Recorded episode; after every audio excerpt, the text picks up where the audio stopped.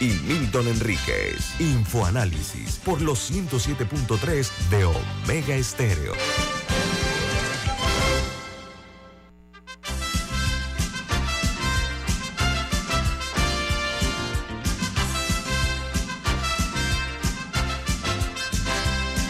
Hola, buen día, bienvenidos. Esto es Infoanálisis, un programa para la gente inteligente. Hoy es 2 de marzo del año 2023 y este programa Infoanálisis es presentado por Café Lavazza, un café italiano espectacular que puedes pedir en restaurantes, cafeterías, sitios de deporte o de. Te da la bienvenida a Infoanálisis.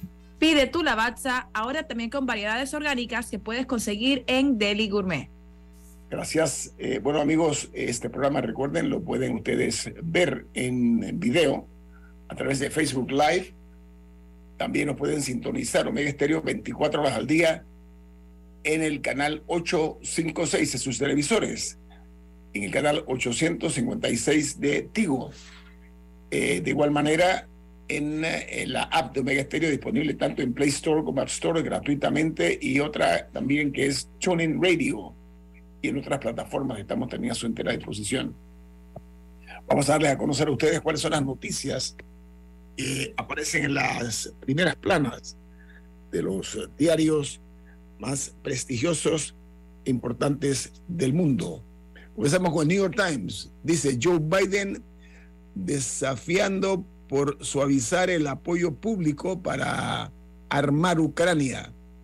A pesar de la valentía del presidente Biden durante su visita a Kiev, los defensores de enviar más ayuda temen que la creciente fatiga de los contribuyentes puede socavar el esfuerzo bélico.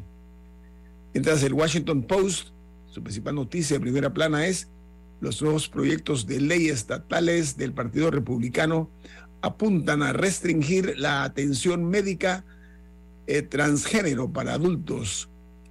La mayoría de las restricciones propuestas sobre la atención relacionada con la transición estaban eh, dirigidas a menores de 18 años de edad. El Wall Street Journal titula El mercado laboral de los Estados Unidos muestra signos de enfriamiento. Dos grandes empresas de contratación en línea dijeron que sus datos muestran que la cantidad de ofertas de trabajo está disminuyendo eh, y que las reformas del Departamento de Trabajo eh, sobre las ofertas de empleo han bajado. En Argentina, un apagón deja a 20 millones de personas sin luz tras un incendio en la periferia de Buenos Aires. El gobierno eh, está eh, pidiendo que eh, la justicia federal investigue dónde ocurrió el fuego. Aparentemente fue un pastizal, pero también van a determinar si la afectación tuvo otra motivación. Hay que entender que esto ha afectado un tercio de la parte del territorio nacional y se está investigando si fue provocado este monstruoso incendio que, reitero, en Argentina dejó a 20 millones de personas por horas sin luz, sin servicio de fluido eléctrico. En Irán, cientos de adolescentes envenenados con eh, unas, eh, un gas tóxico. Eh, dice que en decenas de colegios en Irán ocurrió esto. El viceministro de Sanidad aseguró que el objetivo era que cerraran las escuelas de niñas, pero luego dijo haberse, haber sido malinterpretado. En Ecuador, 419 muertos y cero responsables en dos años de la oleada de masacres carcelarias. La guerra entre bandas eh, criminales eh, y el control de las prisiones, al igual que la ausencia del Estado en su interior, impide frenar la violencia dentro de las cárceles ecuatorianas. En Israel, hay un debate por introducir la pena de muerte en el caso de asesinatos a judíos por motivos políticos. La propuesta aprobada por el Parlamento busca eh, ampliar la pena capital solo aplicada por la justicia civil del país al nazi Adolf Eichmann en el año 1962, criminal de guerra. Mientras en México, la planta de Tesla, automóviles Tesla, generará 35 mil empleos mucho mejor pagados que la media de Nuevo León, que es la ciudad donde va a quedar esta fábrica de Tesla. Añade que producirá un nuevo sistema de movilidad y se triplicarán las exportaciones en México. En Perú, el gobierno de los Estados Unidos estima que eh, el riesgo de fuga del expresidente Alejandro Toledo es mayor tras la decisión de extraditarlo. Toledo ha presentado una apelación ante eh, un tribunal de los Estados Unidos. Y hablando de los Estados Unidos, los camiones que transportan el correo de los Estados Unidos eh, con frecuencia eh, están eh, violando las normas de la ley. Dice que los accidentes mataron a 79 personas desde el año 2020. El US Postal Service, como se dice, o sea, el servicio postal de los Estados Unidos, está bajo la presión de los costos con la trata la contratación de empresas a tarifas reducidas y las presiones para que cumplan con cronogramas de entrega muy agresivos. En Francia, el presidente del equipo de fútbol PSG, Paris Saint-Germain, dice que eh, está envuelto en un escándalo acusado de presentar eh, de participar en un secuestro y tortura de un empresario franco-argelino en la ciudad de Qatar en el año 2020. Esto aparentemente tiene que ver con la organización del Mundial de Qatar 2022. Mientras en Chile, tras la pandemia de coronavirus, numerosos especialistas han alertado eh, sobre el incremento perdón, eh, de desmayos, mareos, latidos cardíacos irregulares, eh, confusión mental, dolores de cabeza y fatiga, que parece que son eh, parte de las estelas que ha dejado la COVID-19. Diga, Camila. otra noticia importante en Estados Unidos es que le negaron la libertad condicional por la decimosexta vez a Sirhan Sirhan, que, quien fue quien asesinó a Robert Kennedy, el hermano del expresidente Kennedy, y que estaba corriendo eh, por la candidatura a la presidencia cuando fue asesinado por, por este hombre de un disparo. Eh, él, a él, hace dos años un, comité judicial había aprobado la libertad, pero el gobernador de California intervino eh, y, y, se opuso y inició un proceso nuevo y ahora le, le volvieron a negar la libertad condicional. Ella tiene 78 años y básicamente quienes se la negaron dijeron que es que él no, todavía no tenía una, no había demostrado una comprensión de cómo una persona se vuelve un asesino político. Mm. Eh, aunque hay quejas de sus abogados de que hubo intervención por parte del gobernador y que eso no, y que eso no, no va con las leyes del Estado, así que habría que ver qué procede ahora. Ok, bueno, eh, Ucrania afirma que sobrevivió al invierno más difícil de su historia, pese a los bombardeos rusos que dejaron a millones de ucranianos sin electricidad. En Guatemala, la Sociedad Interamericana de Prensa, CIP, condena el acuso judicial contra periodistas en Guatemala y eh, exige detener las investigaciones y procesos contra otros comunicadores que investigan y denuncian los abusos y excesos del poder en Guatemala. En Paraguay, eh, la fiscalía imputa a una fiscal por la presunta eh, coima que recibió en una causa por tentativa de homicidio. Ella es acusada de hechos punibles, de cohecho pasivo agravado al igual que soborno agravado y asociación criminal. Hay otras tres personas que están involucradas con la fiscal en este caso.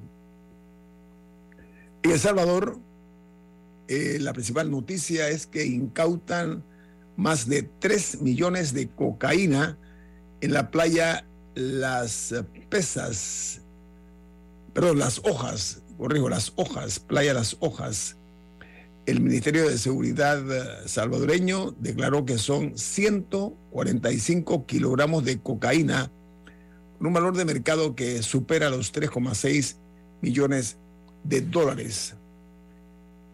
La principal noticia en Colombia es eh, sobre la disputa verbal que se ha dado entre el presidente Gustavo Petro de ese país y el de El Salvador Nayib Bukele.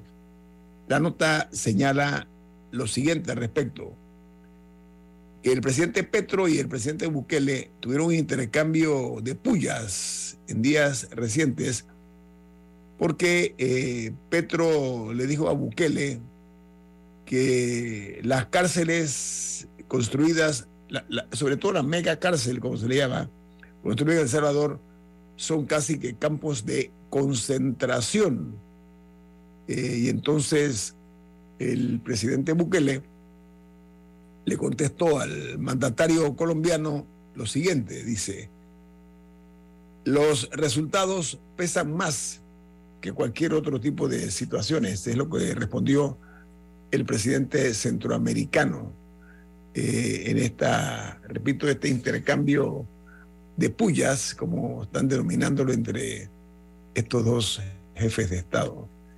Mientras en Costa Rica dice que eh, la presidenta de la Caja Costarricense de Seguro Social eh, rechaza haber eh, conocido un borrador de decreto sobre el aborto terapéutico y refuta las afirmaciones del abogado del Ministerio de Salud, porque dice que se sabía que el gobierno está impulsando esta iniciativa en forma soterrada, ¿no? Y, que se dio a conocer el, alto funcionario del Ministerio de Salud, fue el que lo hizo público y ha sonado las alarmas en este país eh, centroamericano. A punto, repito, que la presidenta de la Cámara, pero de la Caja de Costarricense Seguro Social, ha tenido que salir, de salir eh, rechazando este documento, pero el mismo ya circuló, aparentemente sí tiene conocimiento el presidente y algunos ministros de Estado. Aquí, Camila, ¿tiene alguna internacional usted? Sí, no sé si recuerdan el síndrome de, La Habana, que era que desde 2016 varios eh, oficiales de Estados Unidos, porque no eran no era solamente diplomáticos, en diferentes eh, países, estacionados en, embajadas en diferentes países, reportaban tener ciertos síntomas como mareos, dolores de cabeza, que escuchaban un, un, sonido muy fuerte en, en, sus, en sus, oídos eh, y que les estaba causando problemas neurológicos. Y fue llamado el síndrome de La Habana porque fue el primer lugar donde se reportó en 2016. Bueno, la oficina del director de Inteligencia Nacional eh, emitió este informe que fue hablado con siete agencias diferentes de Estados Unidos, en el que dicen que es muy poco probable, o sea, que, que es poco probable que sea a causa de un país hostil. O sea, no descartan que, que verdaderamente hayan ocurrido los síntomas y que estas personas estén padeciendo de esos problemas, pero, pero le quitan un poco de mérito a la teoría de que era un país hostil a los Estados Unidos que estaba causando este tipo de, que de alguna manera estaba causando esto. Igual esto sigue bajo investigación porque no tienen una causa y diferentes agencias tenían diferentes opiniones eh, y hay unas que no estuvieron incluidas en la investigación, pero, pero este, este es el, el más reciente informe. Ok, vamos al corte comercial. Esto es Info Análisis, un programa para la gente inteligente. Omega Stereo tiene una nueva app. Descárgala en Play Store y App Store totalmente gratis. Escucha Omega Stereo las 24 horas donde estés con nuestra nueva app.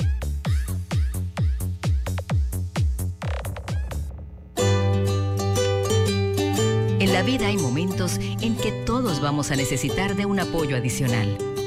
Para cualquier situación, hay formas de hacer más cómodo y placentero nuestro diario vivir. Sea cual sea su necesidad, en Hogar y Salud los apoyamos haciéndole la vida más fácil, porque contamos con la experiencia necesaria para recomendarle lo que usted necesite. Recuerde, Hogar y Salud les hace la vida más fácil. Atención, amigos de Veraguas, ya abrimos nuestra nueva sucursal en Boulevard Santiago. Estamos abiertos en todas nuestras sucursales del país y le hacemos su entrega de forma gratuita en Panamá Centro. Para mayor información, puede consultar en Instagram y Facebook. Ya viene InfoAnálisis, el programa para gente inteligente como usted.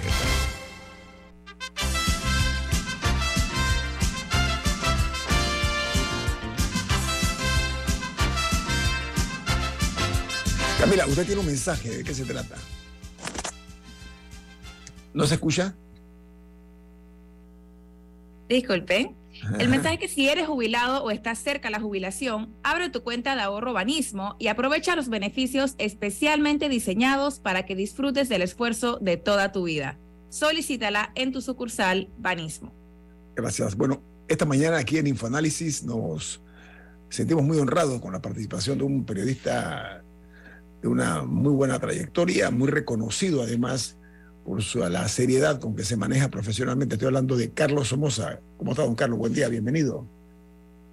Muy bien, gracias. Muy, eh, muy honrado por esas palabras. Muchas gracias a usted y a todos los oyentes, Camila, por esta oportunidad de conversar con los oyentes de Infoanálisis.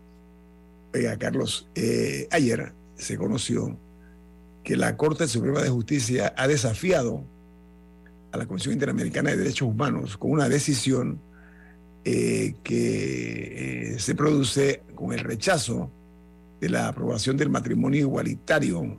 Eh, la votación fue seis votos a favor, uno lo que se llama razonado y un salvamento de voto. Además de eso, se declaró que, que no son inconstitucionales frases como entre un hombre y una mujer que aparece en el Código de la Familia, ni tampoco el término de personas de ese mismo sexo. ¿Qué le parece esta decisión tomada por la Corte Suprema de Justicia, don Carlos Somoza? Le ha tomado siete años a la Corte Suprema de Justicia atender este asunto que, está eh, hace tiempo con el interés de unas personas que habían demandado el Código de la Familia eh, al final yo creo, mi evaluación es que la Corte, los miembros de la Corte, que ya venían, entiendo que hubo como hasta dos fallos que se habían eh, escrito anteriormente y que al final no vieron la luz, y que ahora ha sido ahora con estos nuevos, nuevas magistradas, porque básicamente la mayoría de las que votó son magistradas nuevas, recién llegadas a la Corte Suprema de Justicia, y el, el magistrado Alice las que tomaron la decisión sobre este asunto. Eh, a mí me parece que no quisieron meterse en el tema, no quisieron eh, eh, que la República de Panamá estructurara una definición sobre el, asunto, tomando en consideración lo que ya el, el americano ha definido. Podemos estar a favor, podemos estar en contra de eso, eso no hay discusión el tema es que hay una definición ya del sistema interamericano sobre el asunto. Y otros países ya transitaron por eso. Entonces, Panamá ha tomado, los magistrados de la Corte Suprema de Justicia han tomado la decisión de que Panamá transite por el mismo camino. Ya ha pasado en otros países que los tribunales internos decidieron que no se daba el matrimonio igualitario, como se le conoce, eh, las personas recurrieron esto ante el sistema interamericano, el sistema interamericano falló a favor de los demandantes y estos estados tuvieron que eh, actuar en consecuencia y poner el matrimonio. Creo que eso es Panamá, los magistrados, los que le han querido desde a Panamá, ¿saben qué? Si ustedes quieren el matrimonio igualitario, vamos a tener que hacer ese tránsito. Y yo estoy convencido de que estas personas eh, que demandaron van a ir al sistema interamericano, van a demandar seguramente el Estado panameño va a perder y eventualmente vamos a tener que la República de Panamá que adoptar esto porque lo mandaron de afuera, como tantas otras decisiones que nosotros aquí en Panamá queremos que nos los traigan de afuera. Lamentablemente, ¿no? A, a mí algo que me ha llamado la atención también es que, como, como mencionabas, hace años se sabe que había un, un, proyecto de fallo al respecto en esta misma dirección. Y simplemente la Corte decidió sentarse sobre ese expediente porque no quisieron, no quisieron que su firma estuviera en, en ese fallo, al punto que ya tenemos otro grupo casi totalmente distinto de magistrados de la última vez que, que, se, está, que se habló de que había un proyecto de fallo. Y de todo lo que esperaron después de los siete años, para el colmo, lo publica, lo anuncian en el Día de la No Discriminación.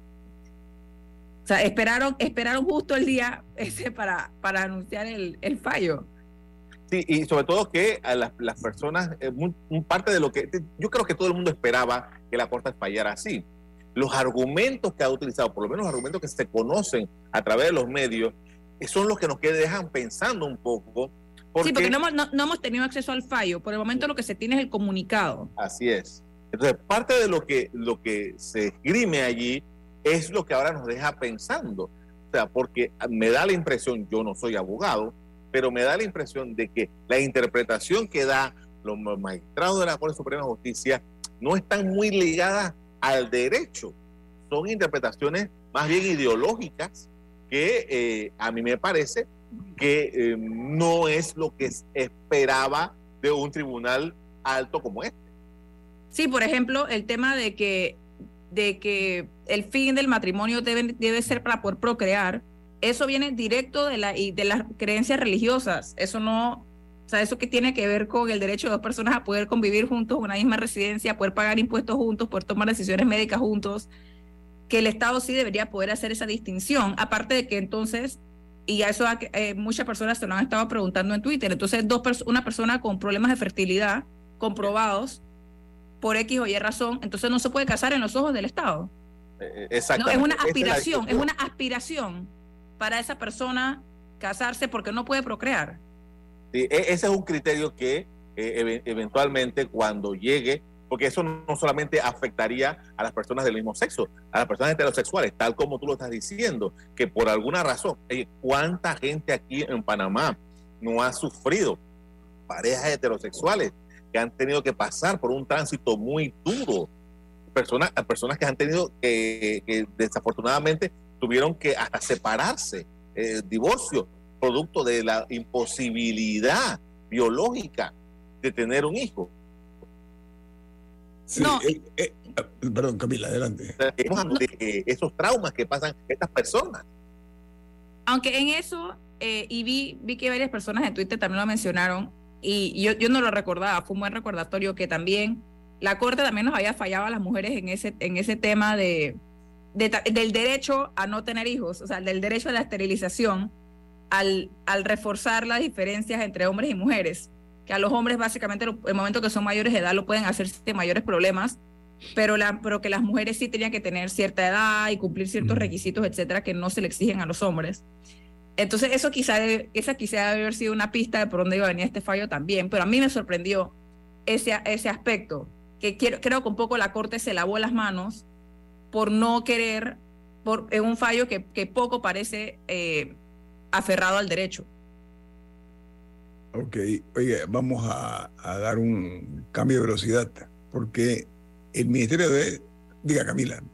No, es que aprovechando que teníamos aquí a, a Carlos Somoza y que estamos hablando también de, de, entidades internacionales, vi que hizo un escrito sobre el GAFI, sobre sí. si Panamá puede o no ignorar, o sea, si, sobre si era, era como un, un, un, una línea de pensamiento sobre qué pasaría si Panamá decide ignorar el GAFI y decir, ¿sabes qué? Yo estoy feliz como estoy, voy a seguir haciendo lo que yo quiero, no me Así interesan. Es. ¿Cuáles fueron sus conclusiones de ese escrito?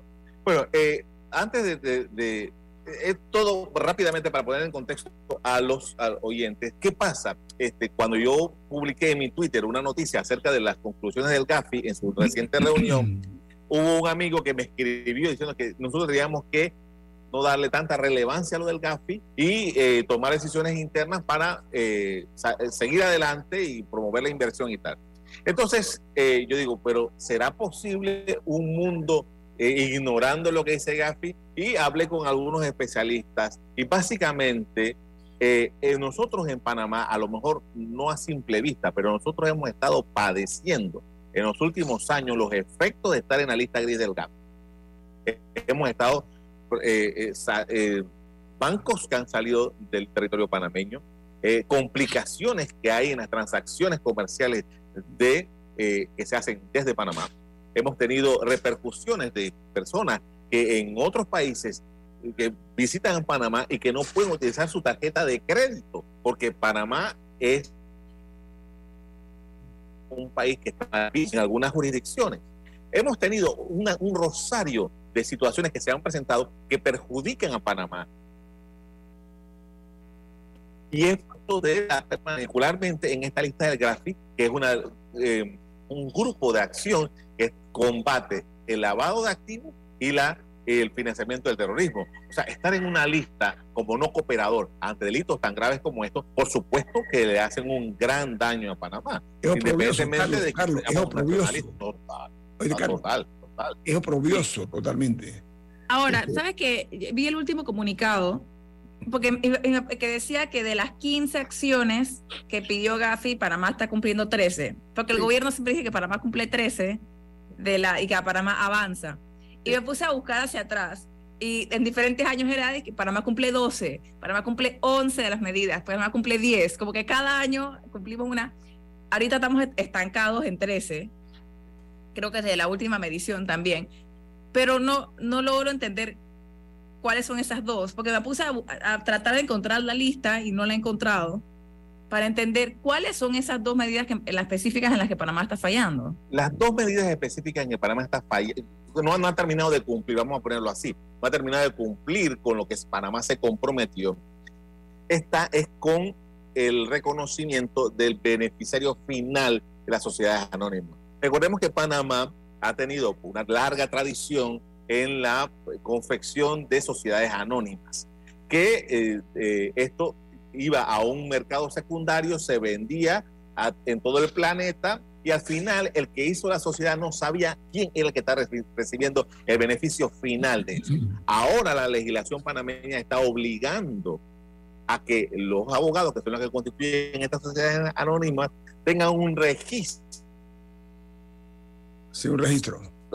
De en el 2019 y que tenga, bueno, esta, esta eh, sociedad la está usando el, el jeque de determinado país en, en, el Medio Oriente y que se sepa y, sobre todo que se sepa en qué lo usa. Eso, para, eso tiene que completarlo Panamá y hay un esfuerzo, entiendo que hay un esfuerzo para que todos los responsables de eso entreguen esta información. ¿Y cuál es la segunda? Una el beneficiario final y la segunda. Son, eh, las dos están relacionadas con el beneficiario final. Ah, ok. Bueno, vamos al corte comercial. Esto es Info Análisis, un programa para la gente inteligente. En breve regresamos, gracias a Banco Aliado. 30 años. ¿Qué quieres crear? Inundado de papeles en su oficina Gasta mucho tiempo buscando documentos y archivos.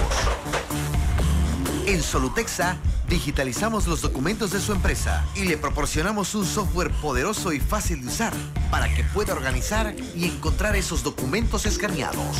Llámenos al 209-4997 para un demo sin compromiso. Solutexa, expertos en digitalización y gestión documental.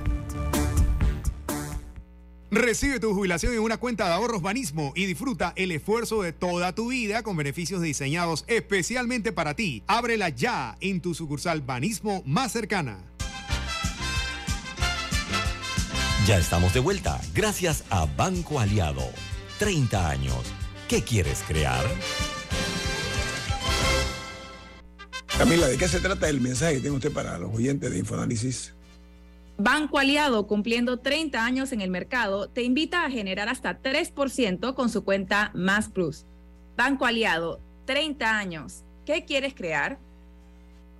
Amigos eh, de Infoanálisis, estamos eh, esta mañana compartiendo eh, las opiniones del reconocido periodista Carlos Somoza, quien ha tenido la gentileza de aceptar la invitación de acompañarnos esta mañana. Carlos, las declaraciones de la embajadora de los Estados Unidos en Panamá, Mari Carmen Aponte. Para algunos ha dejado ciertos claroscuros, ¿ah? o sea, hay opiniones de todos los sabores y los colores en cuanto a lo que ella dijo. Sin embargo, eso ocurre, el lenguaje diplomático no es tan fácil como alguna gente eh, se imagina. Debe haber mucha mesura, no obstante, siempre llevan mensajes insertos y eso es lo que pretendemos nosotros aquí, ayudar a, poder eh, interpretarlo correctamente. La embajadora, ok, ella dice que el señor Martinelli recibió soborno estoy citando, la señora Ponte dijo que el presidente, el expresidente Martinelli había recibido sobornos indebidamente otorgando contratos de gobierno cuando era presidente. Más adelante, ella dice que confía, no, después dice que los Estados Unidos está dispuesto a trabajar con cualquiera que elijan los panameños como su presidente. Ahí ella quita un detonante que es el de la, el intervencionismo. Sin embargo, entre las cosas que dice, añadió que los Estados Unidos confía en la justicia de Panamá. Si tomamos esos tres elementos, hacemos una, una, un análisis tripartita, ¿cuáles son sus conclusiones acerca de lo que dijo la embajadora? Que todavía está la gente eh, en los corrillos eh, hablando de este tema. Somoza. Voy a empezar por el final. Voy a empezar por el final porque hay varios documentos que ha entregado la, la Embajada de Estados Unidos, que son eh, documentos del Departamento de Estado de los Estados Unidos, que cuestionan la justicia panameña. Eh, Aponte dice que ella confía en el sistema de justicia panameño. Sin embargo, los documentos oficiales del Departamento de Estado de Panamá, reitera, de Estados Unidos, reiteradamente han estado cuestionando la justicia panameña. Y parte de los elementos que se cuestionan por parte del Departamento de Estado está la vulnerabilidad hacia la corrupción, dicho, citado por ellos mismos, ahora mismo no tengo los informes aquí, pero que ellos los han presentado literalmente. Entonces, realmente lo que dice Aponte respecto a lo que dicen los documentos de reiterados del Departamento de Estado no concuerda. Eso es un punto que hay que evaluar. En cuanto a el hecho de que la, embajadora dice, bueno, efectivamente, este es un, eh, Panamá tiene que decidir quién va a ser su presidente. Yo no espero menos de un diplomático. Yo no creo que, digo, aquí hemos tenido experiencias eh, de intervención de los diplomáticos de Estados Unidos por muchísimos años. Yo no creo que esto eh, iba a ser diferente. Yo creo que el, el tema aquí es que sí, Panamá va, a elegir el otro año un presidente, pero la pregunta que yo como reportero me haría cuando eh, eh, esta señora dice esto es, pero ¿cómo? Sí, usted va a, Estados Unidos va a trabajar con quien quiera que sea electo, pero en el caso de que sea el caballero que ustedes dicen que participó en corrupción significativa, ¿cómo va a ser el tratamiento del gobierno de los Estados Unidos con un caballero que tiene estas credenciales de acuerdo con Estados Unidos. ¿Cómo? Porque ya sabemos, Estados Unidos, Estados Unidos y Rusia, por ejemplo, tienen relaciones diplomáticas, se manejan en diferentes niveles, pero hay que ver cómo el gobierno de Estados Unidos trata al gobierno de Putin y viceversa. La forma aquí es, lo que habría que concluir aquí es cómo sería la relación del gobierno de Estados Unidos en este caso Joe Biden, que es el que preside en este momento los Estados Unidos, y un mandatario electo que, de acuerdo con el criterio de Estados Unidos, participó en corrupción significativa. Y la embajadora dice, es nosotros los Estados Unidos decimos que nosotros no le permitimos la entrada al país a nadie que participe en este tipo de actividades. Ese es otro tema de análisis. Oiga, la terca realidad me lleva a otra conclusión también que quiero eh, preguntar a usted su interpretación. Ella dice que la corrupción socava la democracia. un juego de palabras interesante, ¿eh? no sé usted cómo la ve.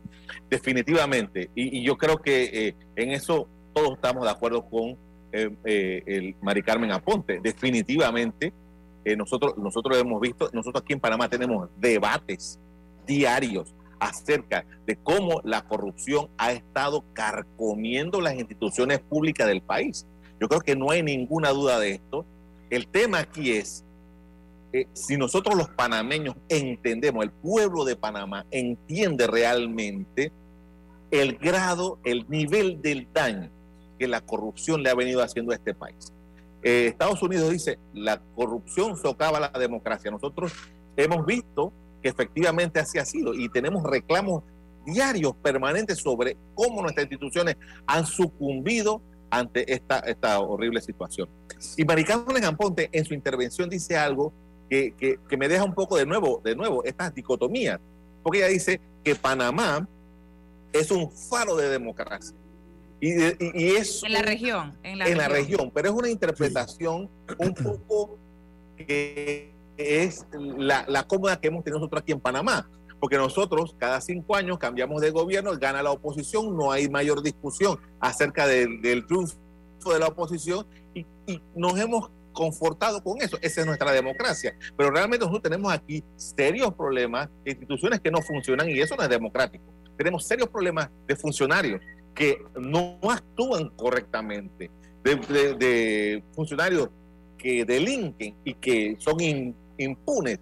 Eso no es democracia. Nosotros necesitamos eh, ver la democracia en toda su estructura, no solamente desde el punto de vista electoral, de que cada cinco años aquí, por ley, cambiamos a los gobernantes, gana la oposición y eso es, está perfecto, pero hay mucho más robusto en una democracia. Oiga, la corrupción y el latrocinio han llegado a escalas nunca antes visto en las últimas décadas. La verdad sea dicha. no, y ahora tenemos también un, un problema más del, que, del cual preocuparnos, que es la narcopolítica que incluso yo siempre lo voy a reclamar al expresidente Varela, que él en varias ocasiones hizo estas, lanzó estas acusaciones públicas, pero nunca, nunca vimos que se abriera un proceso, eh, que se hablara un poco más específico de esto, de, de la incidencia de la narcopolítica. Y eso es, un, eso es un peligro inminente para nuestra patria. Mira, estas declaraciones de la eh, embajadora Aponte es como un trueno que es seguido de una tormenta, no sé por qué, tengo esa, esa impresión, ¿no?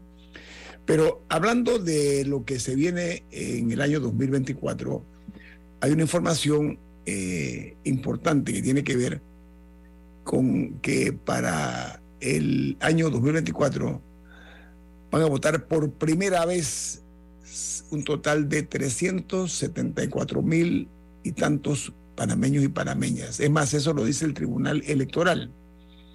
Eh, dice que la información, de acuerdo a estos números, eh, se trata de un total de 182 mil mujeres y 192 mil hombres. Esto puede cambiar el tablero político, don Carlos Somoza, a su juicio, ¿no?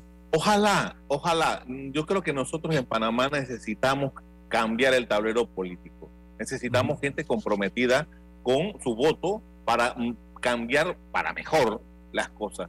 Y ojalá que estos jóvenes, 374 mil es una cifra importante, vayan a votar y que lo hagan de acuerdo con un criterio democrático y de, y, de la necesidad de sanar eh, las instituciones del país. Mm, desgraciadamente, nosotros tenemos instituciones mal heridas, y con el elemento adicional ese que mencionó Camila, que tiene un antecedente anterior a Varela, porque cuando José Raúl Mulino fue ministro de gobierno, ministro de seguridad en la administración de Martinelli, lo mencionó por primera vez públicamente. Eh, o sea, los, los, informes que tiene el gobierno, su, su inteligencia interna, demuestran en la voz de estos funcionarios en su momento que saben que hay esta penetración, que saben que están actuando. Desgraciadamente, no hemos visto, seguido de eso, que las instituciones de investigación, el órgano judicial, manden mensajes de que esta gente que está en la política, interviniendo, interviniendo, eh, quizás porque a lo mejor no lo hemos visto a nivel presidencial, que a nosotros parece que lo único que nos preocupa es quién va a ser presidente. Pero esto sabemos, o, más bien nos imaginamos, de que hay, esto está actuando en circunscripciones mucho más pequeñas y está fuerte allí, y que nosotros no hagamos nada con nuestra voluntad de nuestro voto para que esta gente no se mezcle y que no dañe más nuestras instituciones. Oiga, más de 30 años de aquella cruenta invasión a Panamá. Eh, hemos observado que la democracia se ha convertido en un botín para una serie de delincuentes comunes que aprovechándose de sus condiciones privilegiadas en cargos públicos han cometido este tipo de delitos. Sin embargo, me da mucha pena, no únicamente en Panamá, sino en otros países también, pero me remito a Panamá, que la justicia en estos países no funciona, entonces los Estados Unidos es el que tiene que intervenir y llevarlos presos y someterlos a la justicia. Ese desgarro en cuanto, desgarro social, por supuesto, eh, nosotros no debemos permitirlo, pero se ha dado. Entonces, ante la ineficacia y ineficiencia de la justicia, y otra nación venga a resolvernos, para mí es motivo de vergüenza. No, y, hay, que, hay que pensar que no es solamente en casos de alto perfil. Por ejemplo, eh, en el caso de Yunya, que fue capturado recientemente, eh, un juez, no hay que, hay que olvidar que un juez en Panamá lo soltó. Y después ya renunció. Él estaba, esperando, él estaba esperando juicio y una jueza, perdón, en Panamá lo soltó. Y cuando se voltearon de que no, espérense, ya él se había fugado, pero Panamá tiene la vergüenza de que, de que lo tuvo, lo soltó y bueno, ahora lo agarraron años después en España y todo parece indicar que lo van a allá primero.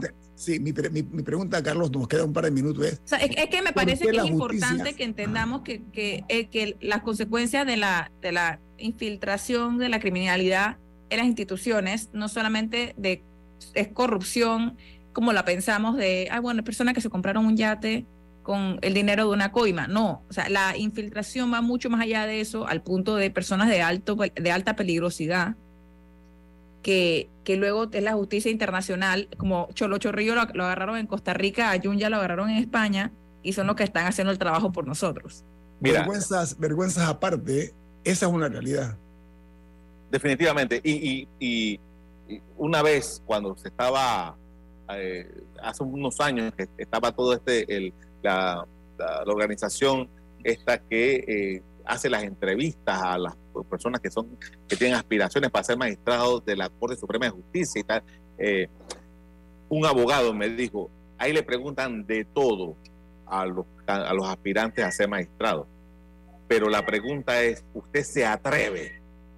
Yo creo que lo que le falta al órgano judicial, y lo que vamos a hablar sobre el, tema anterior, sobre el, este asunto de LGBT, es si realmente nosotros tenemos en los organismos de justicia, de investigación y de justicia, gente que se atreva y que, y que pueda eh, tomar decisiones eh, como lo manda la ley.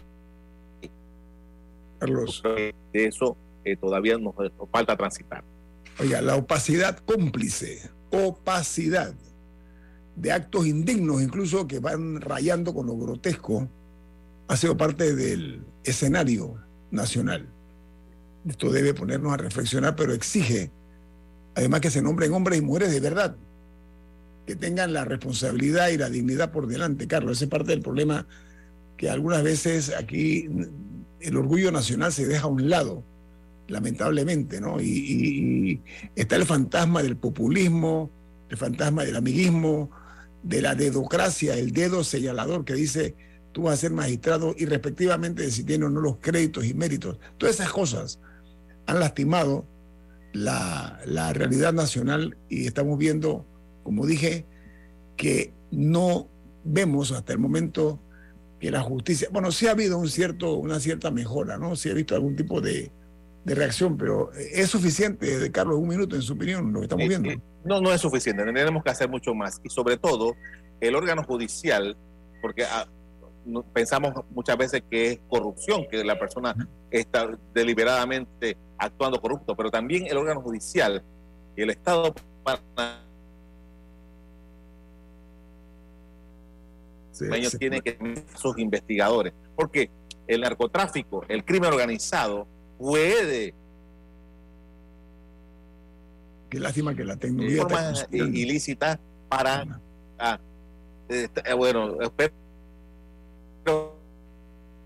Carlos, hay un problema con la, con la señal. Queridamente, lo que trato de decir es que el Estado panameño también tiene que suficiente. Carlos Somoza. vamos a hacer el ajuste. Oiga, muchas gracias. Ha sido muy amable usted que tenga un buen día. Estaremos en contacto. Un abrazo grande en la distancia. Luego. Vamos al corte comercial. Esto es Info Análisis, un programa para la gente inteligente.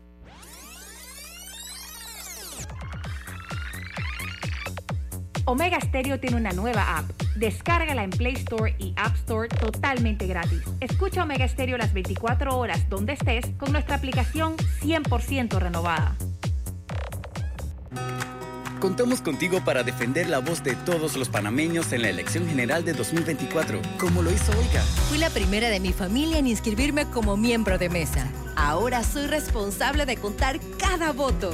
Inscríbete tú también en tribunalcontigo.com o en cualquiera de nuestras oficinas en todo el país. Cantante y miembro de mesa. Eso suena bien, ¿ah? Tribunal Electoral. La patria la hacemos contigo.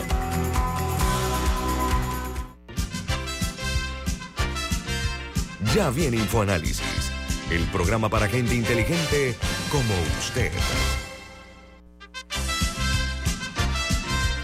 Camila, tiene una, noticia importante. ¿De qué se trata? El confort de un Ford se siente. Aprovecha las últimas unidades de la Ford Explorer y disfruta la carretera con la seguridad, desempeño, tecnología y respaldo que te da distribuidora David Ford.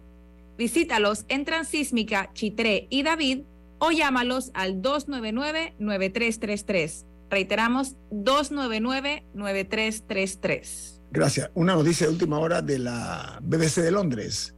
Dice que el secretario de Estado Anthony Blinken se reunió en Ginebra con el canciller ruso o su contraparte, el eh, señor Lavrov. se llama Sergei Lavrov. Y el secretario estadounidense le dijo a su contraparte rusa que los Estados Unidos va a apoyar a Ucrania el tiempo que sea necesario. Es un mensaje muy duro, hablando en términos diplomáticos, ¿no? No, y es la, primera reunión entre ambos desde que empezó la invasión. Sí, por eso, él, la, la reunión ha sorprendido a no pocos, ¿no? Pero, fue un terreno neutral, lo cual es eh, eh, importante. Sí, fue en India, durante una reunión del G20 en India. Es correcto, así es. Oigan, amigos, eh, tenemos otra, eh, una invitada aquí esta mañana en, en Infoanálisis. Se trata de la señorita Michelle de la Osa. ¿Cómo está usted? Buen día. Muy buenos días. Les agradezco el tiempo que le conceden a la Cámara Marítima para dar a conocer una actividad que vamos a tener el 7 y 8 de marzo de suma importancia para no solo para el sector, sino para todo el país, porque los temas que se van a tocar afectan a todos, a todos. ¿Cuáles son los temas? ¿Cuáles son los temas, señorita? Vamos a hacer un resumen bien rapidito. Vamos a tener la apertura el día 7 de marzo con el, administrador del canal que va a dar un el orador de fondo y hay muchos temas en la industria marítima que competen con el canal de Panamá, eh, sobre todo el tema de la descarbonización. Y el día 8 de marzo arrancamos a las 8 de la mañana y el primer eh, conferencista internacional es TIL, que es el brazo portuario de MSC que está con el proyecto de Isla Margarita eh, en Colón, el famoso puerto que estaba pendiente, que se ha retomado. Él viene a hablarnos precisamente sobre las inversiones que tienen en Panamá y en ese proyecto de Isla Margarita. En la mañana vamos a tener varios paneles. Uno de los paneles es con el apoyo del Banco Interamericano de Desarrollo sobre la estrategia logística 2030, que recordarán, se hizo hace en dos periodos anteriores hay muchos temas pendientes de estrategia. No, no queremos dejar un documento sin terminar, un documento que se aplique. El Banco Interamericano de Desarrollo eh, nos da el apoyo, ha traído al, consultor que hizo o lideró ese proceso de estrategia en que todos los actores de la industria participaron. También tenemos, dígame. No, eh, le quería decir, eh, el, el respaldo este de, del Banco Interamericano de Desarrollo, ese espaldarazo me parece interesante, ¿no? Pero eh, quería preguntarle a usted lo siguiente. Hay uno de los, de los títulos que está saliendo a relucir en el programa, es la disponibilidad de combustibles alternativos versus el bunker, que se conoce como fuel oil. Uh un poquito porque ese es un tema muy caliente en otros países, ¿no? Eh, exacto. El tema de la disponibilidad de combustibles alternativos está ahorita mismo, este año es un tema muy decisivo. Panamá es uno de los 10 primeros, de los 10 países donde se vende el combustible, que es un hub para la venta de combustible a barco. Entre los 10 países del mundo, hub, estamos hablando, la mayoría son de Asia. En América, en América solamente es Panamá y la costa oeste de los Estados Unidos. La magnitud es importante que nosotros lidericemos y que estemos a la vanguardia en cuanto a combustibles alternativos.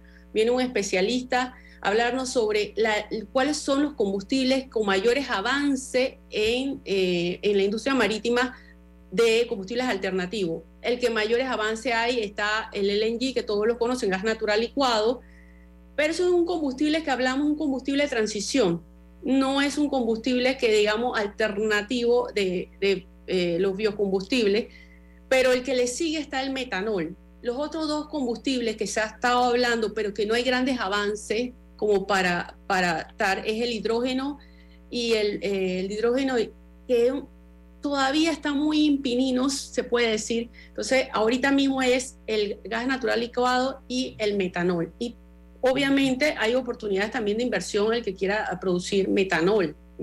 Los barcos, eh, hay empresas que van a estar sentadas ahí que están apostando también al metanol. Entonces yo creo que hay oportunidades de inversión en todos estos sectores. Y nosotros vamos a traer... Otro, otro, otro, orador será el, administrador del, del, canal, ¿no? Sí, él es el que nos inaugura el día 7 de marzo eh, con una ponencia que va a tener, va a tocar todos esos temas. Eh, obviamente el canal es una ruta del comercio, entre 4 y 6% del comercio mundial pasa por el canal. Entonces, eh, eh, creo que lo que él presente o lo que el canal haga en materia de descarbonización es súper importante para la industria a nivel mundial. Y también vamos a tener en ese panel, se me olvidaba, se me pasaba, vamos a tener Arsenio Domínguez, quien es el panameño que eh, se postuló, que se ha postulado para la Secretaría General de la Organización Marítima Internacional. Sería el después, después, del ataque ese de, ah. del señor Bush, eh, ¿en qué ha quedado eso? Bueno, ha quedado, no sabemos, pero eh, obviamente Panamá está en, en, la categoría A, que solamente son las potencias marítimas están en esa categoría. Ya hay otra postulada para el cargo de secretaria general de la ONU. ¿Quién es? ¿Quién es? es una mujer, es de Kenia, representa al grupo de los africanos. Ellos están respaldando a su candidata eh, y es mujer. Y hay una tendencia al tema de la mujer, la equidad. pero si vamos a ver, Kenia no aparece ni siquiera en la categoría A ni ni siquiera en la categoría B. Entonces, yo creo que sería, eh, como panameño, debemos aspirar a la Secretaría General de la ONU porque creo que tenemos todo el derecho, tenemos muchos años de estar liderando el tema de la Marina Mercante y, yo creo que como panameños todos debemos respaldar esa candidatura. hay que hacer un trabajo, hay que hacer un trabajo porque eh, de otra manera no se logran esos objetivos. Oiga, señorita Vicente de la Osa, muchas gracias por... Eh, no, muchísimas gracias a usted por haberme conseguido estos minutos. Por nada, a la orden. Y le deseo mucho éxito en esta actividad del 7 de marzo, ¿no? 7 y 8 de marzo, CAM 2023, Cámara Marítima de Panamá. Pueden buscarlo en las redes y ahí va a haber más información. Como lo que tenga buen día, señorita de la OSA. Muchísimas gracias. Hasta luego. Bueno, amigos, continuamos. Eh, Camila, eh, hay una noticia interesante y es el hecho de que eh, la empresa minera Panamá eh, tienen una, o sea, dentro, a ver, ellos no, ha dejado, no han dejado trucos sin utilizar ¿ah? para lograr sus objetivos. Ahora eh, resulta que el Mitra del Ministerio de Trabajo le ha negado una solicitud a la empresa First Quantum, que es, la, que es minera Panamá, pues.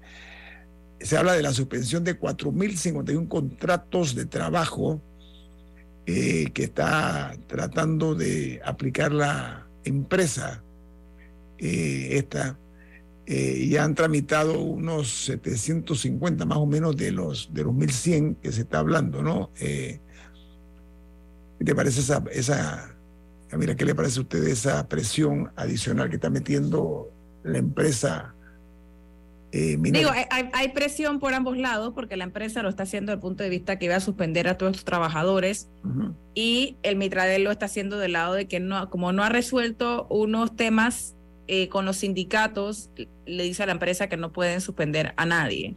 Y por eso que la empresa está recurriendo a, a, mandar a gente de vacaciones, pero, pero sí las, las presiones aplican de ambos lados. Ahora, no nos debe sorprender una reacción indignada de la sociedad, sobre todo los panameños y panameñas que somos la mayoría que pensamos que tenemos la obligación de defender nuestros intereses, eh, porque por aquí, por el barrio, han estado rondando gente muy traviesa que trata de sacarle provecho eh, a nuestro país a pesar de que se le da oportunidad de explotar ciertas áreas. Pero yo, creo que también el país se equivocó en la manera en la que manejó el tema en las demoras.